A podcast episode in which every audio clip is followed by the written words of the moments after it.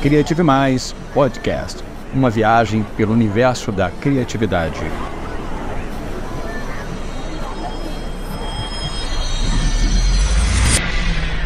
Olá, é muito bom ter você aqui no Criative Mais Podcast. Aperte os seus cintos porque já estamos decolando.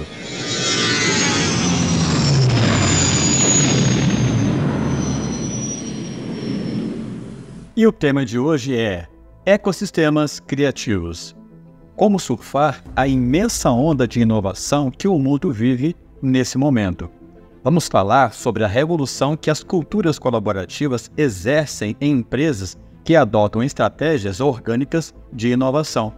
Prepare-se para uma viagem cheia de surpresas e descobertas incríveis pelo universo da criatividade. É hora de saltar para a velocidade da luz. Opa, espera aí, agora vai.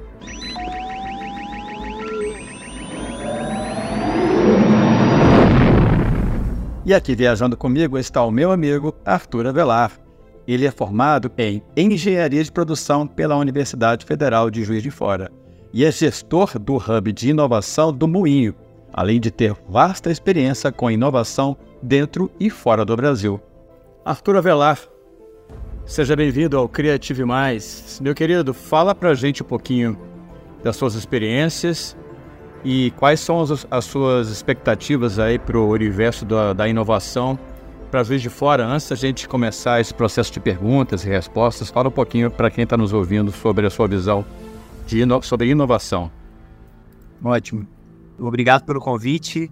Eu costumo dizer, William, que eu sou orgulhosamente nascido e criado aqui em Rio de Fora e nesses últimos 28 anos eu percebo que a gente está num momento muito sui generis na história da cidade quando a gente fala sobre criatividade, inovação, empreendedorismo, porque principalmente depois da pandemia eu percebo um movimento nas cidades do interior de maneira geral delas conectando o seu setor produtivo junto com a universidade, junto com o governo, pela lógica da gente conseguir se valer do que hoje é o principal ativo para as pessoas, né? Para a cadeia de é, desenvolvimento de produtos, de serviço, para a cadeia produtiva de maneira geral, que é o intelecto humano.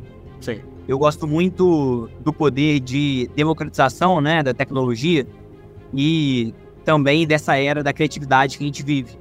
Então, talvez tenha um viés, porque eu sou uma pessoa muito otimista, mas eu tô absolutamente expectativado pelos próximos anos, quando eu falo, quando eu vejo o ecossistema de inovação, de criatividade da cidade. Perfeito. Um, eu acho que você disse uma coisa interessante, o, o inovador, ele precisa ser otimista, né? Acho que sem otimismo a gente eu acho que é o combustível que move a gente para querer mudar as coisas. E eu queria, Arthur, antes da gente efetivamente mergulhar no tema que a gente propôs, né, que são os ecossistemas criativos, eu queria trabalhar com, conversar contigo um pouquinho aqui que me veio à mente e eu vou mudar esse roteiro ao sabor das suas respostas, porque eu gosto dessa, dessa coisa dinâmica, né? Não gosto de nada muito engessado, não. E eu, a gente percebe que a bola da vez é, inovação. Só se fala nisso o tempo inteiro. Virou uma máxima que todas as rodas de conversa, do boteco a salas mais altas dos arranha-céus de qualquer é, capital ou centro financeiro do mundo, no Brasil, fala-se nisso. Mas eu acho que, no meu ponto de vista, né, a gente vai fazer um bate-bola um bate aqui, eu acho que pouco se sabe sobre isso e de, de verdade, né? Porque você já esteve envolvido em vários processos de inovação e a gente enfrenta dificuldades clássicas, né? barreiras, empecilhos e, e impedimentos clássicos por questões culturais. Eu queria ouvir a sua visão, a sua opinião sobre, essa, sobre esse ponto. É, todo mundo que fala sobre inovação sabe do que está falando, do ponto, não do ponto de vista técnico, mas do ponto de vista é, cultural, do ponto de vista é, de afeto. Tipo assim, eles realmente estão com o espírito, com a alma é, é envolvidos naquilo ali, ou a visão é meramente tendenciosa do ponto de vista de moda, financeiro, estratégico, ou as pessoas entendem a importância é, cultural de se fazer, de, de se fazer realmente é, inovação. Eu não sei se eu desdobrei demais, mas eu acho que você vai matar no peito e botar para dentro, para dentro do gol. Não ficou, ficou bem colocado. Eu vou dividir a minha resposta em alguns pontos. O primeiro que eu gostaria de compartilhar é que, felizmente, as pessoas hoje têm muito acesso a canais de comunicação, então, felizmente, elas podem se comunicar livremente. Mas, por outro lado, infelizmente, muitas pessoas o fazem sem saber exatamente do que estão falando. Não apenas quando o assunto é inovação. Então, se o desafio antes era ter acesso à informação, a conhecimento, hoje eu penso que uma boa curadoria se torna uma atividade é, mais importante do que o acesso propriamente dito. Segundo, eu acho que sim, existe a hype da inovação, das startups, da criatividade. E penso que, em certa medida, isso é um movimento natural. E também acaba evidenciando de que é, acaba evidenciando que o assunto ele está em alta e olhando pelo copo meio cheio, comentei inicialmente, né? Eu sou uma pessoa otimista. Acho que é importante para a gente colocar o tema na ordem do dia, para que essas conversas não só aconteçam nas universidades ou nos arranha-céus de São Paulo, por exemplo. Então, nesse ponto de vista, eu gosto dessa é, hype. Por outro lado, eu penso que a gente deve se valer desse momento de discussão sobre o assunto para tentar entender um pouco mais, principalmente como que isso pode gerar benefícios reais para a sociedade, para a gente e como que isso está, de fato, transformando os fatores produtivos de maneira geral. Quando a gente fala sobre inovação, tecnologia, muitas pessoas logo pensam em carros voadores ou em algo muito extraterrestre, quase sobrenatural. Sim. Eu prefiro ter uma visão mais pragmática. Eu diria que inovação é a capacidade da pessoa converter uma ideia em algum projeto, em alguma solução que gere impacto positivo para a sociedade para as pessoas. E aí eu já aproveito esse comentário para tentar desmistificar um pouco a ideia de que inovação é empreendedorismo, né? É, eu não sou cientista ou pesquisador da área, mas sou um estudioso e há algum tempo tive a oportunidade de publicar junto com a Universidade Federal de Juiz de Fora, inclusive fiz a apresentação do artigo em nome da universidade, é, uma publicação em um congresso de desenvolvimento sustentável, onde a gente defendeu que, na verdade, o caráter inovador ele pode acontecer tanto no setor produtivo, e aí a gente dá o nome de empreendedorismo, mas está muito ligado à lógica de criação de CNPJ, desenvolvimento das empresas, mas existe uma série de outras possibilidades que a gente também pode perceber esse caráter, o fenômeno da inovação. Por exemplo, quando a gente fala no governo, ainda que sejam mundos muito distintos, né, inclusive com, com tempos, com processos de maneira geral, eu penso que a gente não pode desconsiderar o poder inovador das políticas públicas. Por exemplo, hoje a gente não é, é, acostumado, pelo menos aqui no Brasil, a conviver com pessoas que fumam dentro de estabelecimentos. E é, em 1920, 1930, isso era comum em aviões, por exemplo. Não tem como a gente falar, e aí acho que é, é uma relação mais lógica, que a universidade, a academia, ela não inova. Consciência. E aí a gente tem um caso muito emblemático recentemente por conta né, do pós-pandemia, que é a produção, a pesquisa e o desenvolvimento da vacina do Covid. Eu também gosto de colocar, sob essa perspectiva, a inovação quando a gente fala na mobilização da sociedade civil. A gente também pode entender que é, o movimento de mulheres fez com que elas tivessem direito a voto.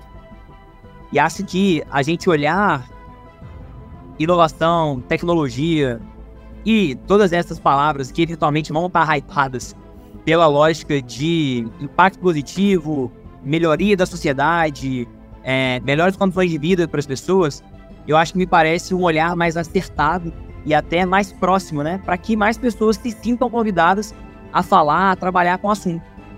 Em muitos momentos eu percebo que conceitos análogos, né, conceitos parecidos, eles acabam ficando muito restritos a pessoas de certos grupos, de certos setores. E eu acho que o ser humano de maneira geral, as pessoas, elas têm um potencial criativo gigante, é absurdo. Eu gosto de dizer que todas as pessoas são boas em várias coisas, elas são especiais em diferentes sentidos, e é essa singularidade, né, que se dá por meio da criatividade, que a gente precisa converter em projetos, em iniciativas, enfim, que gerem esse tipo de resultado. Ótimo, muito bom, muito bom mesmo.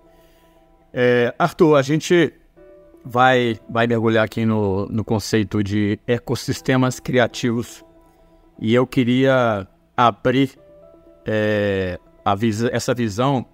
Eu, eu gosto muito do, dessa, dessa expressão, desse conceito, eu sou um dos defensores, mas a maioria das pessoas é, é, não tem uma visão muito, muito completa, muito profunda, é uma, é uma situação nova, até para empresas que, que já são inovadoras o conceito de ecossistema criativo, onde, né, onde se criam ideias do ponto de vista é, sustentável, né, usando essa, essa visão mais complexa que a natureza permite trazer essa coisa orgânica.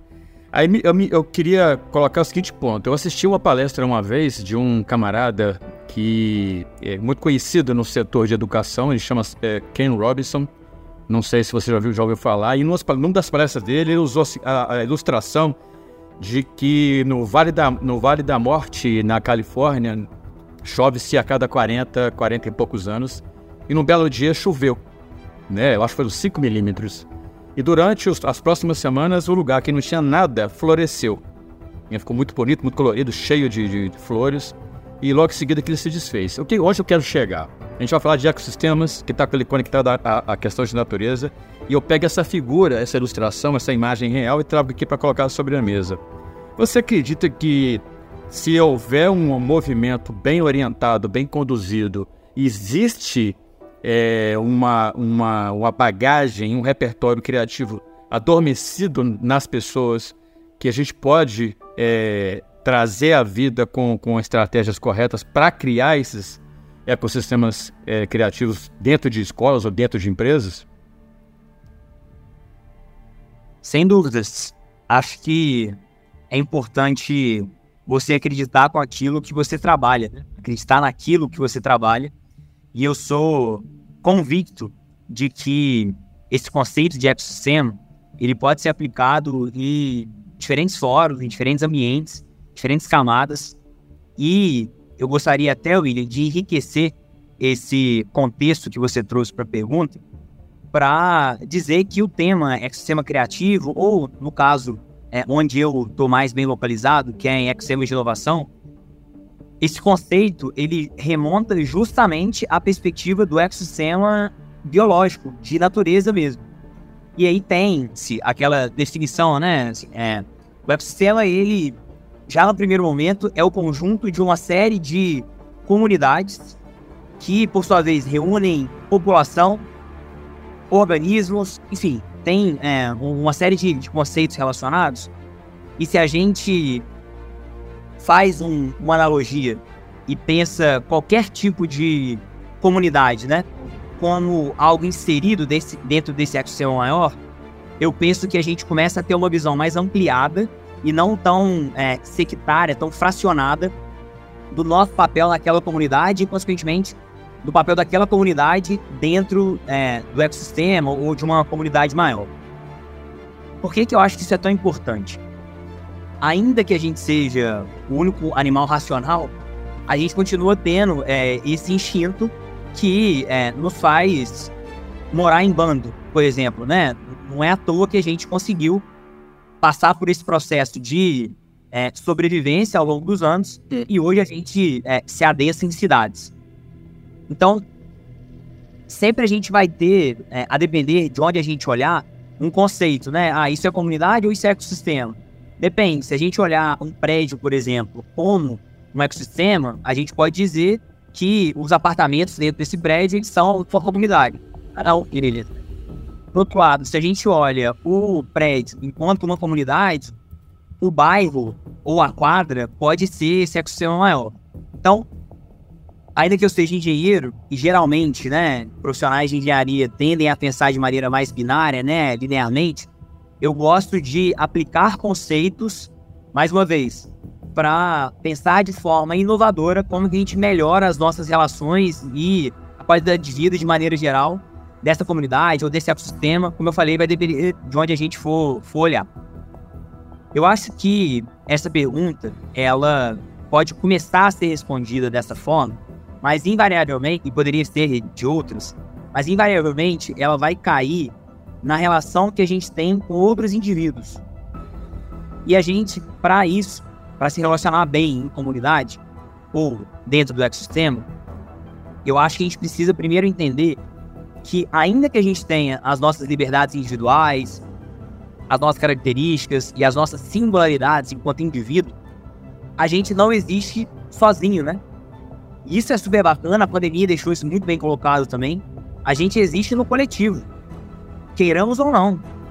É, e se a gente perde isso de vista, a gente talvez comece a ter algumas percepções assimétricas e, consequentemente, entender que a nossa religião ou o nosso pensamento ou o nosso gosto, ele pode sobrepor ao gosto, à religião de outra pessoa.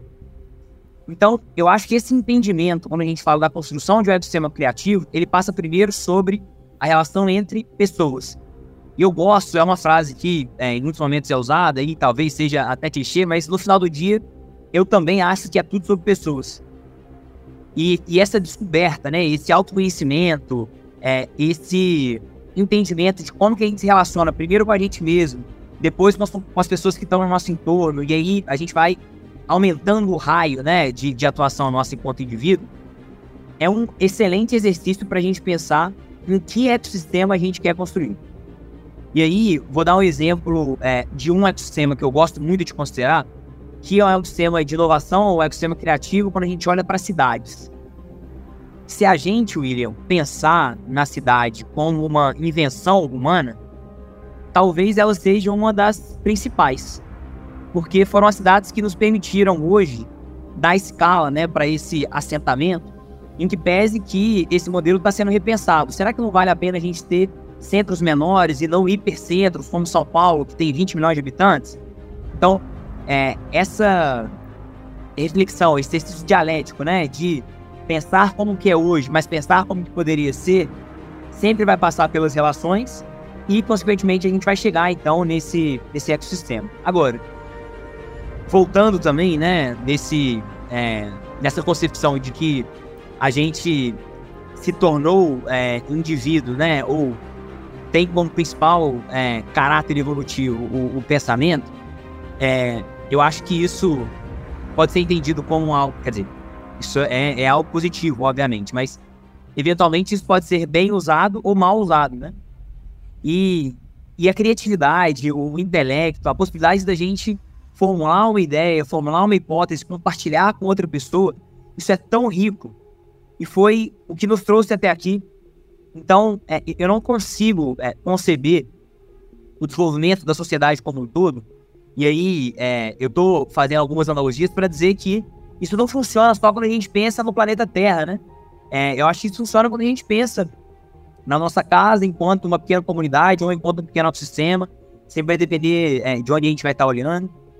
Na nossa escola, na nossa família, na nossa cidade. E eu acho que ressignificar, primeiro, a nossa participação nesse espaço é muito importante para a gente saber que por, entre aspas, pior que a gente seja, a gente sempre vai poder contribuir. Por outro lado, por melhor que a gente seja, a gente sempre vai poder aprender. E eu acho que criatividade preconiza compartilhamento, humildade, a vontade genuína de querer entender o outro lado. E, particularmente, eu não consigo é, me imaginar hoje em um ambiente diferente desse. É claro que é, a gente também pode pensar que o ambiente ideal, né, de criatividade, ele nunca vai existir. Mas eu acho que existem algumas soluções de contorno que a gente pode é, construir para que a gente se sinta bem dentro desse, desse ecossistema. E mais uma vez, é, ao se sentir bem, as pessoas podem acessar todo o potencial criativo que elas têm, contribuir para a melhoria daquela comunidade, daquele ecossistema e, consequentemente, fazer dele melhor. Então, talvez não tenha respondido diretamente a sua pergunta, mas quis é, é, trazer uma série de, de, de, elementos, porque eu tenho convicção de que é, saindo da sociedade industrial e entrando na sociedade do conhecimento, o intelecto, que foi o que nos trouxe até aqui, vai ser a principal ferramenta que vai permitir que a gente continue habitando o planeta Terra. Perfeito, não está perfeito. Eu acho que você cobriu de maneira bem completa é, a sua visão e ficou bem interessante a perspectiva que você propôs. E me fez pensar aqui o seguinte, Arthur, a, no, no, no contexto, essa filosofia, esse conceito, ele é ecossistema, ele, ele é muito poderoso, mas ele, ele propõe, né, ele, uma, uma, uma, uma, um arcabouço de exigências que não é fácil. Em que sentido? É, quando você coloca sobre a mesa o conceito é, de ecossistema, pressupõe-se que você vai trazer a lógica da natureza, que é sinergia, que é simbiose, aquela, essa interdependência, essa interconexão em que tudo tudo está conectado e tudo está equilibrado de maneira harmoniosa para funcionar. Porque na natureza existe um equilíbrio para poder manter as coisas funcionando, né? A quantidade de água, de, é, de, de umidade, temperatura, e semente que vai, semente que vem. Existe todo um processo ali que não tem gestor, né? Dentro do ecossistema não tem um gestor, ele só funciona. Existe uma inteligência natural ali que faz a coisa funcionar. E aí, sim, você pega essa, essa, essa, essa visão e fala assim, pá, peraí, é, como é que eu trago um negócio tão, tão sofisticado e coloco para funcionar num contexto onde a gente ainda traz essa base de percepção de funcionamento industrial, que é essa coisa seriada. Tipo assim, imagina uma lavoura onde você destruiu um ecossistema para poder criar um, um outro ecossistema é, artificial, né? Que você vai, plant, você vai plantar, você vai adubar a terra, você vai botar a semente no lugar, mas assim, com pragmatismo, usando regras, aquela coisa toda, e assim, e, e tendo um tipo de cultura só. Muitas, muitas das vezes é uma monocultura, ou seja, quando você acaba com esse equilíbrio, quando você acaba com essa estrutura de simbiose, sinergia, interdependência e interconexão, você é obrigado a vigiar a sua lavoura, usar pesticida para poder matar a praga, coisa que não acontece no, no ecossistema natural, que já existem predadores naturais para praga, não existe nenhum tipo de praga que consome o ecossistema natural. Onde eu quero chegar? Quando você pega e tenta trazer, quando a gente traz esse conceito de ecossistema de inovação, né? Você quer que a inovação aconteça do, de um pressuposto é, de regras ou, ou de, de, de, uma lógica de um ecossistema, que essa todo mundo está conectado, tudo está conectado. Eu queria colocar sobre a mesa para a gente conversar. Quão grande é o desafio para uma empresa, mesmo ela já tendo experiência com inovação, absorver essa lógica de, de ecossistema? Como é que você enxerga isso? Você, tipo assim, faz sentido o que eu estou falando? É, é, é... O que você tem para dizer sobre isso? Eu enxergo de maneira complexa. E eu gosto disso porque a pergunta que você faz, ao meu ver, suscita um pouco de como que a gente deve funcionar, né? Entender esse meio que a gente está inserido. Sim. E, mais uma vez, eu vou invocar a figura das cidades, né? Porque o, o homo urbano, ele acaba perdendo o contato com a natureza. E a natureza, em muitos momentos, ela foi talvez uma das principais fontes para os maiores inventores da humanidade. Leonardo da Vinci talvez seja o mais clássico de fazer essas comparações, né? Poxa, se funciona na natureza, talvez eu possa criar algo artificial para copiar. Por quê? Porque a natureza existe ao tempo, né? Se a gente fosse pensar a nossa existência no planeta, salvo engano, se é, todo o tempo, né, fosse, fosse um dia, a gente teria nascido no, no último minuto. É... As 3 horas e 59 minutos e alguns segundos. É. Então, quando a gente olha a trajetória, né, a gente acaba sendo muito pequeno dentro desse, desse contexto. Então, perder contato com a natureza acaba sendo um problema. E eu digo isso em todos os aspectos possíveis, tá? Eu não estou dizendo que a gente precisa é, desurbanizar, não estou dizendo que a gente precisa urbanizar mais, mas eu estou dizendo assim: a natureza ela tem seus ciclos que, por exemplo, antes eram comemorados amplamente, né?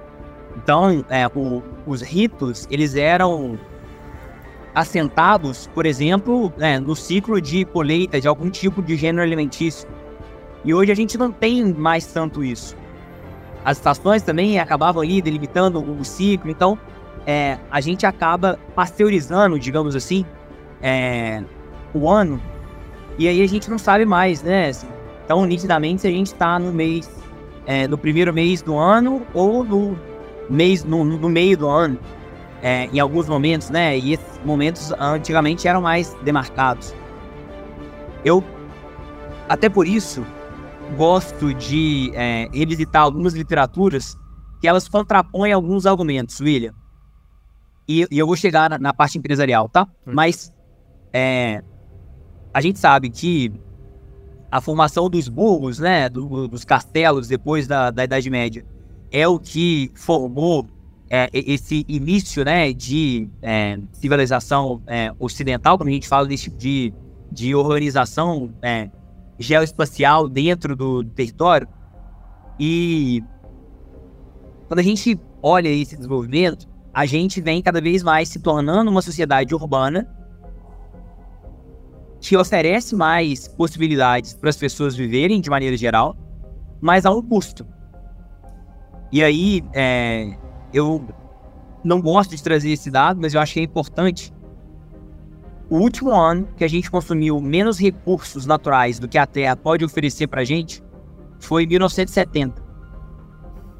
Desde 1970 até hoje, a gente tem um déficit, digamos assim, que só cresce. Eu uso um exemplo só para tangibilizar, e aí dando o tombo para chegar na, na, atuação empresarial, que é, se a Terra fosse uma empresa, não é, eu estou trazendo só a título de exemplificação, a gente teria um orçamento deficitário desde 1970, com um passivo, com dívidas que não estão sendo controladas. Na verdade, pelo contrário, as dívidas elas só estão aumentando ano a ano.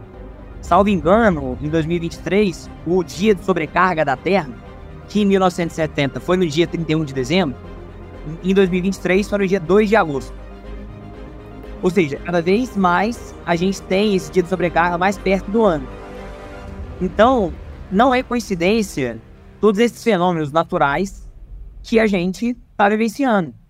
O calor extremo, o frio extremo em outros momentos, a irregularidade das chuvas, enfim. E onde que eu quero chegar com isso? Eu contraponho essas literaturas porque eu acredito fortemente que o futuro depende dessas novas tecnologias que a gente está produzindo, inteligência artificial, machine learning, é, robótica, prototipação 3D, todas elas. Mas por outro lado, todas essas esses fatos, essas evidências, é importante ser dito, né? Porque em muitos momentos parece que é papo de ambientalista e tudo mais. Não é, assim. São, são informações, são dados muito sérios. É, também me fazem refletir enquanto é, espécie pensante, né? Que a gente precisa achar um, uma forma de concatenar essas questões. E então, se o futuro ele é tecnológico, por outro lado, ele também é ancestral. E aí tem um livro super bacana, né? Dessas duas perspectivas. É, um deles chama O Futuro Presente, que avalia essa é, aplicação de tecnologias nos dias de hoje. E ele é bem didático. É um professor da da UERJ ou da FRJ, perdão, eu, eu, esqueci o nome, mas depois acho que vale é, o, o, compartilhamento. E o outro chama exatamente o Futuro Ancestral, que é do Ailton Krenak, uma grande é, liderança indígena do país. E eu acho que as empresas hoje, por conta de todo esse cenário que eu estou contextualizando, né? Elas se veem impressionadas a encontrar um modelo de desenvolvimento econômico que seja sustentável e talvez até mais, que deva ser regenerativo. Como a dívida ela só vem crescendo, né? A gente em algum momento precisa começar a devolver, né? É, esse, esse crédito que a gente já, já pegou da terra. Então, eu penso que essas reflexões que eu tô aqui me permitindo trazer para as pessoas que estão nos ouvindo, elas são importantes porque não é uma coisa ou outra, né? Eu penso que a gente tem que achar pontos de convergência. Eu já comentei, né, enquanto engenheiro, sou apaixonado em matemática, e quando a gente olha é, maximização de áreas, a gente percebe que o retângulo que tem a maior área é aquele que melhor divide os seus lados, que é o quadrado. Não tem nenhum retângulo, né? todo quadrado é um retângulo, mas nem todo retângulo é um quadrado. O quadrado, ele é, é essa forma geométrica que tem o máximo de utilização da área. Justamente por conta desse equilíbrio, que também remete a gente ao conceito de ecossistema. Então, eu acho que é, as empresas, elas têm o papel de também fazer essas reflexões. Qual que é, é a função ou qual a razão de existir daquela empresa, para além né, da questão financeira? Tinha um professor meu na faculdade inclusive, que dizia que o lucro ele não é o objetivo da empresa. O lucro, na verdade, é prerrogativo. Se você não tem lucro, você não tem empresa. Então, é, ele investe um pouco dessa lógica e diz que a empresa, além da sua função social, quando a gente fala de arrecadação de imposto, de tributos e afins, ela tem a função social de gerar valor para a sociedade, né? E cada vez mais eu acho que as empresas que vão ser consideradas boas empresas são aquelas que pegam recursos da sociedade, mas que entregam mais do que elas tomaram. Essa, aí está a geração de valor. Aí está a forma da gente escalar essa, esse benefício que as pessoas podem se obter do setor produtivo. Que, no final das contas, é quem é, acaba canalizando né, essa geração de riqueza, a geração de empregos. E essa, essa análise ela tem que ser sempre feita porque a gente não vive em bolha, né? A gente vive em comunidade, a gente vive em ecossistema. Então, mais uma vez, se a gente tem uma visão fragmentada, sectária de todo esse processo, a gente começa a ter uma visão muito assimétrica de mundo. E a gente, talvez, por conta disso, faça escolhas erradas. Muito bom. É, sobre essa coisa do palco, né, o global que você falou no finalzinho, é, me fez amarrar o que eu queria trazer por causa da sua fala aí não existe mais interior, né? Não existe ninguém mais está no interior. Eu acho que é, com a tecnologia avançada no nível que está, né? Muita coisa ainda vai acontecer. A gente ainda vai sofisticar esse mecanismo de comunicação, porque é inevitável. Mas não existe mais estar de fora e estar desconectado do mundo, né? A gente está aqui e nós não estamos mais no interior de Minas Gerais. A gente faz parte da, da de um ecossistema global. A gente te, é, tem contato com quem a gente quiser, a hora que a gente quiser e acesso aos conteúdos que a gente precisar. E, e a prerrogativa do ecossistema é essa, essa troca, né? essa simbiose, essa sinergia, porque para a coisa funcionar, todo o sistema tem que estar tá, é, é, azeitado e girando. Eu queria ver contigo, o, o, o Arthur, é, vamos, vamos trazer para nosso holofote para Juiz de Fora, porque é muito bom fa falar, falar, falar sobre coisas que talvez estejam no âmbito, entre aspas, distante, mas na realidade a gente, né, eu, eu estou aqui há 20 anos, você é, é, é prata da casa, e a gente quer que essa cidade decole, ela tem perfil empreendedor, ela tem perfil, perfil de, de inovação. E aí, assim, somado todo o histórico que a cidade tem e essa capacidade é, de conexão que está disponível você acha que o que, que você, como é que você enxerga o potencial? É claro que você é, já está provado que você aposta que você está na, na, linha de frente, mas o que, que falta acontecer para que a, o universo é, inovador, criativo, de empreendedorismo ou de, e de fomentação e de, e de educação para o empreendedorismo acontecer de forma efetiva e decolar na cidade de Juiz de Fora, para que a gente continue sendo referência, mas é, evolua cada vez mais. Como é que você enxerga essas possibilidades? Antes de responder diretamente a sua pergunta, William, eu vou me permitir fazer dois comentários, porque a sua fala me fez lembrar de outras expressões que eu imagino estarem contextualizadas. É, Há quem diga que a China é o maior país do mundo, né, em termos de população. Há quem diga que é a internet. Então, é, é, isso me veio à cabeça quando você trouxe essa perspectiva do, do interior e dessa centralização e essa globalização de maneira geral que a gente vive é, hoje em dia. Segundo comentário eu me esqueci, mas eu, eu me lembro em breve, porque falar sobre desenvolvimento de territórios, desenvolvimento de cidades, é além de uma, de uma paixão, o que eu faço nos últimos anos. E vou me permitir também trazer que estar em Juiz de Fora é uma escolha, né? Poderia estar né, em outros lugares, estar aqui é uma escolha. E é uma escolha por motivações pessoais, mas principalmente por ter rodado algumas outras cidades, outras regiões, outros países e ter visto que não existe território pobre, não existe território que não vai para frente. Existe território que não consegue manter as suas populações locais, que não consegue transformar a sua singularidade, a sua vocação em riqueza. E principalmente existe território que não consegue valorizar o principal ativo que ele tem, que são as pessoas. Eu gosto de dizer que a cidade, o território, nada mais é do que a somatória das pessoas que estão nele. Quando a gente fala assim, ah, o Brasil é um país muito feliz. Primeiro, quando a gente olha de cima do, do planeta Terra, a gente não vê nenhum tipo de fronteira ali no Brasil, né? As fronteiras do Brasil e de todos os países do mundo são convenções que a gente criou, bem ou mal, certo ou errado, enfim.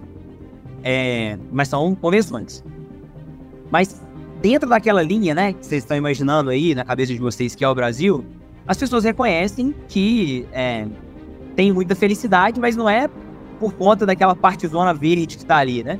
É porque no final do dia, são as pessoas que estão ali naquele território que são felizes. Então, não tem jeito de você falar assim, ah, um país X é um país feliz e todas as pessoas que estão neles é um país, é um, são pessoas infelizes. Isso não existe. Né? O país ele só é feliz porque as pessoas são felizes. Ou o país só é corrupto porque as pessoas também são corruptas. Eu acho que a gente precisa desmistificar essa falsa afirmação de que as coisas só acontecem, no caso do Brasil, né? Em Brasília ou em Belo Horizonte. Cara, as coisas acontecem onde as pessoas estão. E, de, de regra, onde as pessoas estão são nas cidades. Dito isso, eu entendo que, como toda pessoa é boa em alguma coisa, toda cidade também é. Porque a cidade nada mais é do que o conjunto das pessoas que está ali. Quando eu, eu comecei a, a, estudar, eu não tinha todo esse repertório, né, esse ferramental, mas a pergunta que me ficava na cabeça era, poxa, por que que Recife é tão falada quando a gente é, discute sobre inovação, empreendedorismo, tecnologia? Da mesma forma, Florianópolis, Porto Alegre, à época, estava é, começando a descontar. Campina Grande, Santa Rita de Sapucaí, São Paulo, Rio, obviamente, Belo Horizonte, Brasília. E aí, hoje, né, é, a resposta ela já é um pouco mais bem, bem entendida da minha parte. Essas cidades, elas têm, primeiro, capital humano, que está adensado naquelas cidades, e esse capital humano, ele tem uma conexão entre si e conexão entre o que a gente chama dos atores da quádrupla hélice da inovação. A saber, setor produtivo, universidade, governo e sociedade civil. Essas cidades, dentro do Brasil, e eu prefiro os casos brasileiros porque eu acho que é mais fidedigno à nossa realidade, sem prejuízo de, eventualmente, buscar melhores práticas em outros ecossistemas internacionais. Mas Juiz de Fora, hoje, ela, por exemplo, não consegue manter o excelente capital humano que as várias instituições de educação superior que a gente tem na cidade produzem. Capital intelectual não só voltado para mercado, para trabalho, mas formação enquanto indivíduo mesmo, que entende o seu papel na sociedade, na comunidade, no ecossistema. Um dado que é importante, né, ser trazido nesse sentido. E aí não é uma opinião não, tá, William? É, eu gosto de sempre ancorar em alguns dados para vocês entenderem que, de fato, o potencial que a cidade tem é muito grande. Considerando que, é, assumindo a hipótese, né, de que o capital humano é uma das principais é, possibilidades para desenvolvimento de território, Juiz de Fora, recentemente, foi considerada pela Endeavor como a quarta melhor cidade do Brasil capital humano a gente perdia para São Paulo, Florianópolis e Niterói. Hoje, é, segundo o, último índice da Endeavor, a gente está na 22 posição entre as cidades mais populosas do Brasil, o que ainda é uma posição interessante e é a nossa melhor posição dentro desse ranking que avalia sete determinantes. Então a gente fica pensando, poxa, o capital humano está aqui. Se esse capital humano está aqui e ele é o principal motor né, de desenvolvimento econômico de territórios, por que a gente não consegue transformá-lo em aumento de, de empresas, aumento de empregos, melhores empresas, melhores empregos? Obviamente, como é, toda e qualquer pergunta complexa, não tem uma resposta, não tem bala de prata, né? A resposta é multifatorial. Mas eu começaria dizendo, primeiro, que a gente tem um problema de autoestima enquanto cidade. Uma cidade que foi um dos maiores centros urbanos e industriais do Brasil, que se empobreceu ao longo do tempo, e aí é importante eu compartilhar mais um dado. Né? Nos últimos 20 anos, a Zona da Mata foi a terceira região do estado que menos cresceu em termos de PIB per capita, e Juiz de Fora, naturalmente, como capital, né? E aí, como causa, como consequência, a gente acabou também seguindo esse, esse processo. Mas então, a, a gente vive esse momento, né, assim, de, do, do, início do século passado, de muita prosperidade, de acúmulo de riquezas, de capital, e hoje o cenário é um pouco diferente. Então, eu, eu acho que quando a gente fala muito sobre ser a Manchester Mineira, é, ou algo parecido com isso, existe esse saudosismo, né, que parte de um local realmente onde a cidade foi é, muito importante, continua sendo, mas que, em certa medida, perdeu o seu protagonismo. E aí eu escuto muita gente falando assim: ah, Juiz Fora as coisas não dão certo, eu preciso sair de Fora para eu prosperar. Talvez por conta, né, o gato saudável tem medo de água fria, então talvez, né, ao longo dos últimos 100 anos, a cultura que se formou, né, do, sei lá, dos bisavós, avós que passaram isso para frente, era que é, a não tinha mais tantas oportunidades, que eles tiveram que sair, então a gente acaba carregando isso. Mas eu volto na principal perspectiva que eu tenho quando eu falo de inovação, que é pessoa. E ao olhar no espelho de manhã, eu sempre vejo, é, eu ao me olhar no espelho, tá, William? Eu sempre vejo uma pessoa que tem muitos defeitos e que tem muitas qualidades. Se eu colocar o pé para fora de casa e eu focar nos meus defeitos, muito provavelmente eu vou estar tá desativando as minhas características positivas se eu sair de casa imbuído, né, que sim, eu tenho muitos defeitos, a gente não pode ser ingênuo, né, nesse sentido, mas querer estar é, tá mais soldado das características positivas, eu acho que a gente tem mais chance de sucesso. Porque falar mal da cidade, no final das contas, por conta disso tudo que eu estou compartilhando aqui com você e com vocês que estão nos ouvindo, é falar mal da gente mesmo.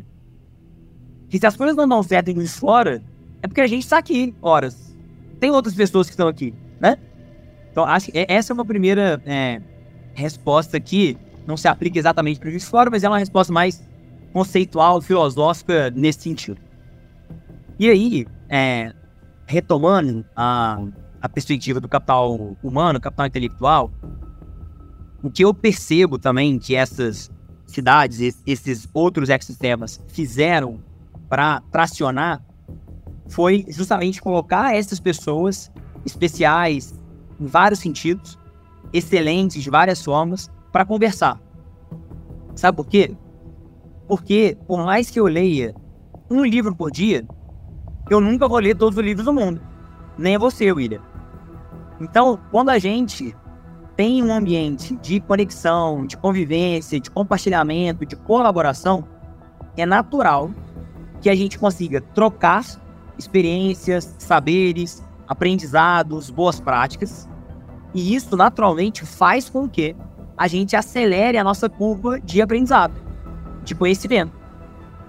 E obviamente, como as pessoas é, são o que move, né? As empresas, as organizações, o governo, a academia, a gente consegue então ter organizações que, por consequência, também vão ser melhores. E aí a gente chega numa outra camada dessa conexão entre as instituições.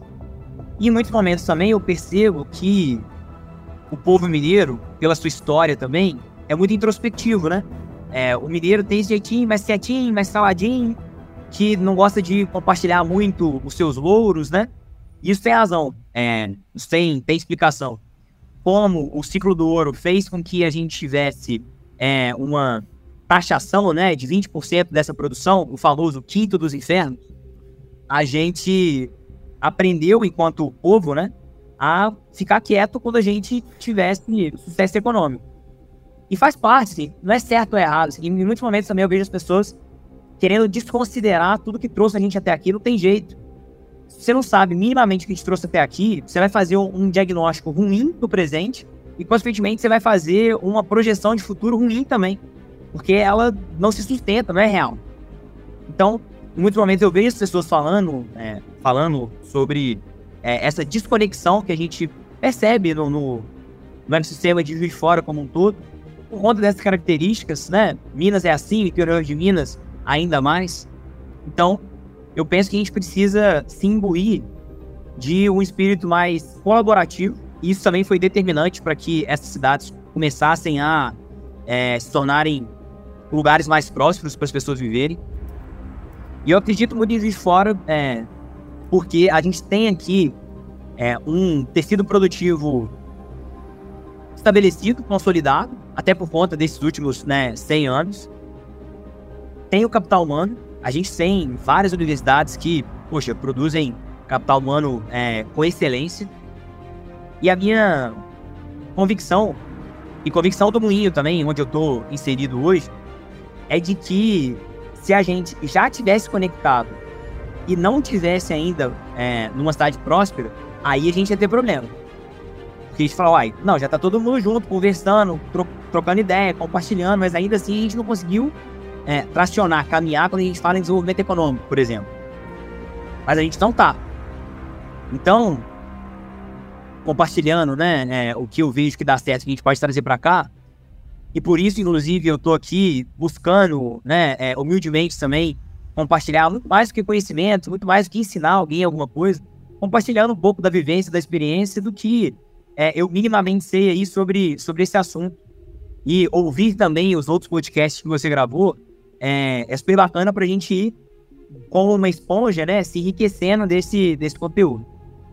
Mas, falando é, de maneira mais objetiva sobre movimentos recentes na cidade, é, que também me fazem ter esperança e, de fato, visualizar o caminho que a gente está tá perseguindo, talvez como é, eu nunca tenha visto, Talvez não, com certeza, mas é, eu falo assim, talvez no, nos últimos 50 anos da cidade, mas eu não consigo ter essa perspectiva histórica porque eu chego ao mundo em 1995.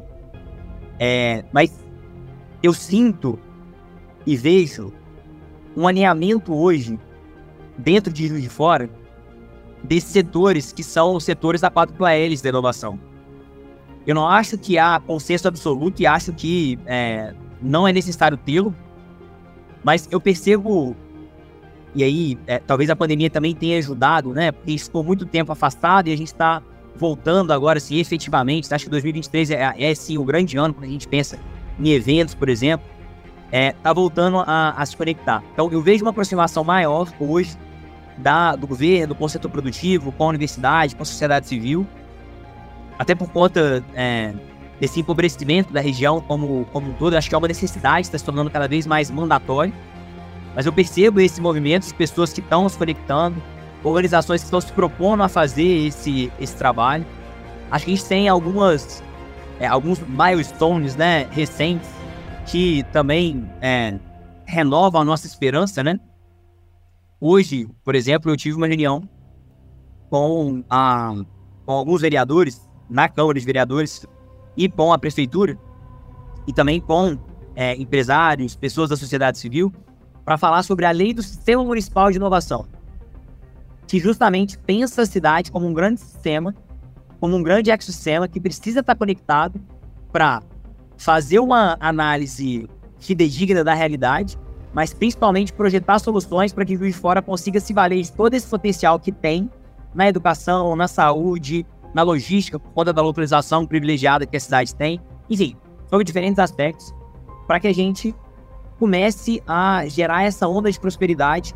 E aí, sempre importante dizer, não pensando Juiz de Fora enquanto uma ilha, mas também pensando Juiz de Fora como uma comunidade, talvez uma comunidade maior, né, pelo número de pessoas, dentro dessa comunidade maior ou do ecossistema da Zona da Mata de Minas Gerais, pela importância que a cidade tem.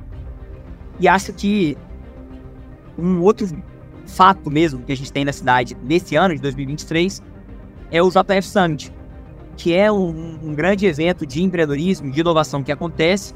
Felizmente também tive a oportunidade de contribuir diretamente. O Moinho foi um parceiro estratégico do evento, junto com a FIT Produções e com o Sebrae. E a gente desmistificar pelo exemplo que, na verdade, tem muita coisa boa aqui na cidade.